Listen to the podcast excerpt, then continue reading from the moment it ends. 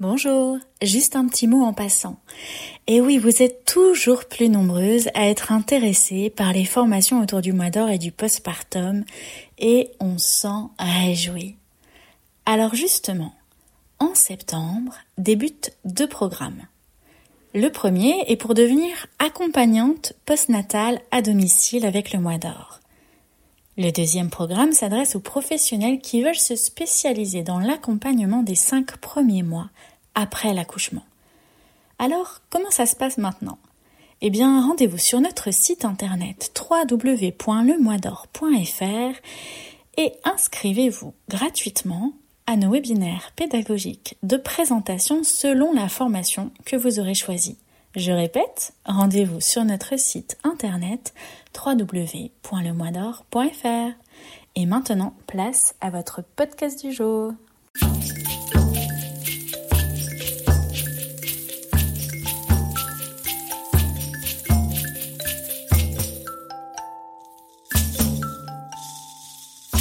Bienvenue dans cette capsule de Marie Lapsy, une capsule du podcast Parle-moi de ton mois d'or que je co-anime avec ma partenaire Céline Chadela. Je suis Marie Maëpoulin, je suis psychologue et co-autrice du mois d'or. Régulièrement, je vous propose cette capsule de Marie Lapsy dans laquelle je réponds à vos questions sur cette phase unique qu'est le postpartum, la matrescence. À chaque capsule, une question de l'un ou l'une d'entre vous, suivi de mon éclairage de psychologue spécialiste du mois d'or. Si vous souhaitez me poser la vôtre, retrouvez le lien dans la description ou sur notre site internet lemoisdor.fr. C'est parti pour la question du jour.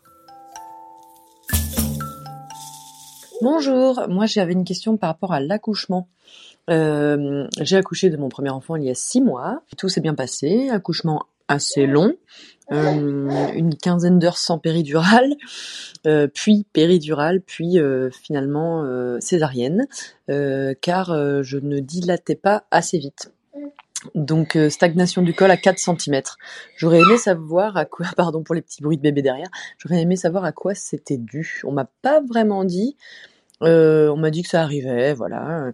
Donc j'ai eu évidemment injection d'ocytocine pour euh, booster les contractions. J'ai eu des massages, euh, du col. La césarienne a été très bien vécue. J'ai pas eu de dépression postpartum, tout va très bien. Mais je, je prends ce temps là pour me poser des questions. J'ai regardé un petit peu.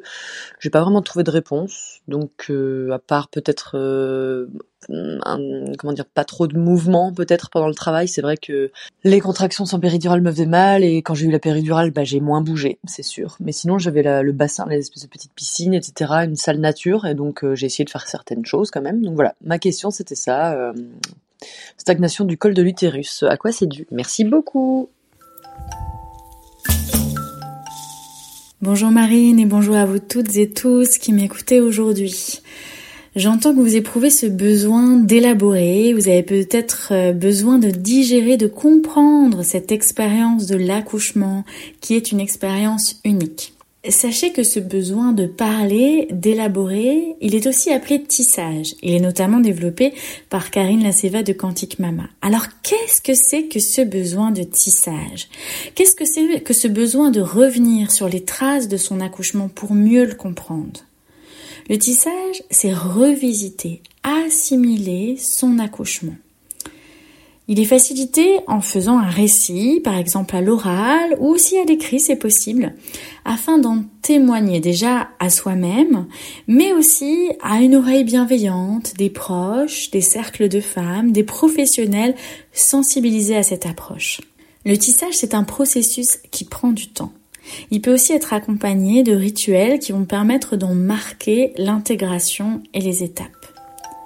Ce besoin de compréhension que vous avez là, ce besoin d'être écouté ou entendu et qui est naturel et euh, en général présent euh, pour tout accouchement, Saviez-vous qu'il était tout de même plus fort lorsqu'on a rencontré des obstacles lors de notre accouchement?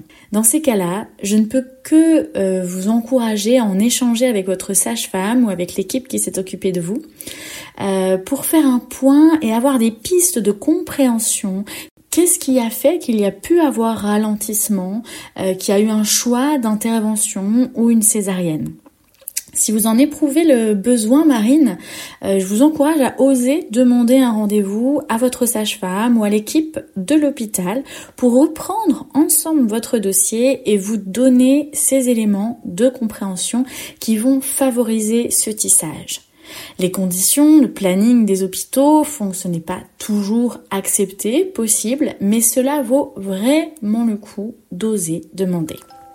Je reviens sur votre question à propos de cette fameuse stagnation de l'ouverture du col. La stagnation de l'ouverture du col, cela peut paraître assez mystérieux de pourquoi il y a eu un ralentissement ou une stagnation. Alors, il existe plusieurs raisons. Cela peut être lié directement à la physiologie, euh, qui bascule vers la pathologie, ou aussi être le résultat de facteurs contextuels qui sont venus enrayer le processus physiologique naturel. En effet, la physiologie, même si elle est naturelle, elle a besoin de conditions favorables pour être optimale.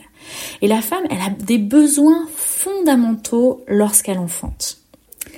Avant d'aborder avec vous quels sont ces besoins, je tiens à rappeler que je parle ici en tant que psychologue spécialisée en périnatalité.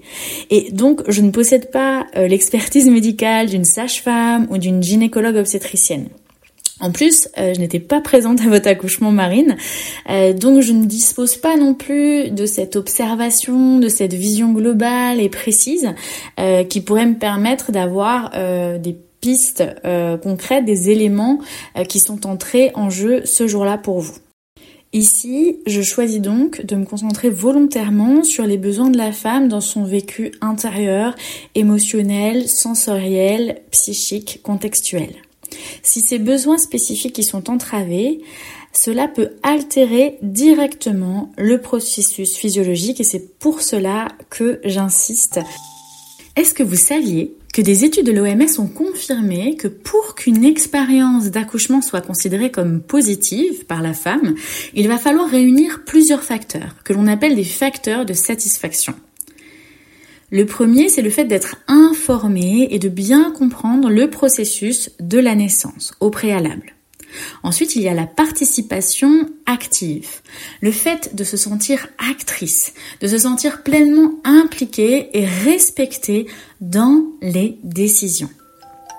Enfin, la participation active par le fait de se mouvoir librement. Euh, vous en parlez d'ailleurs, Marine, de cette importance de bouger librement, mais aussi euh, celle de respirer librement, d'émettre autant de sons euh, que vous le souhaitez. Ces facteurs-là, je vous en parle car ils vont favoriser la mise au monde sur le moment, mais aussi la sensation de satisfaction sur le moment certes, mais dans l'après-coup, et donc le sentiment d'accomplissement. En plus de ces facteurs, au moment même de l'enfantement, il y a des besoins essentiels de la femme qui accouche, qui sont abordés notamment par Michel Audin, mais aussi par Ruth Enhart dans son livre du même nom. Aujourd'hui, on dispose de nombreuses approches, des méthodes euh, pour accompagner l'accouchement, les douleurs, le lâcher-prise, mais il s'agit d'abord de revenir aux besoins de base. Et c'est quoi ces besoins? Le besoin de se sentir en sécurité, une sécurité physique, mais émotionnelle aussi, euh, psychologique, de se sentir en confiance. L'intimité également. Le fait de ne pas se sentir observé, regardé, jugé, le respect de la pudeur également le calme, éviter tout ce qui sollicite euh, le néocortex, donc ce qu'on appelle aussi notre mental. L'évocation de l'heure, par exemple, ou du nombre de centimètres de ce fameux col.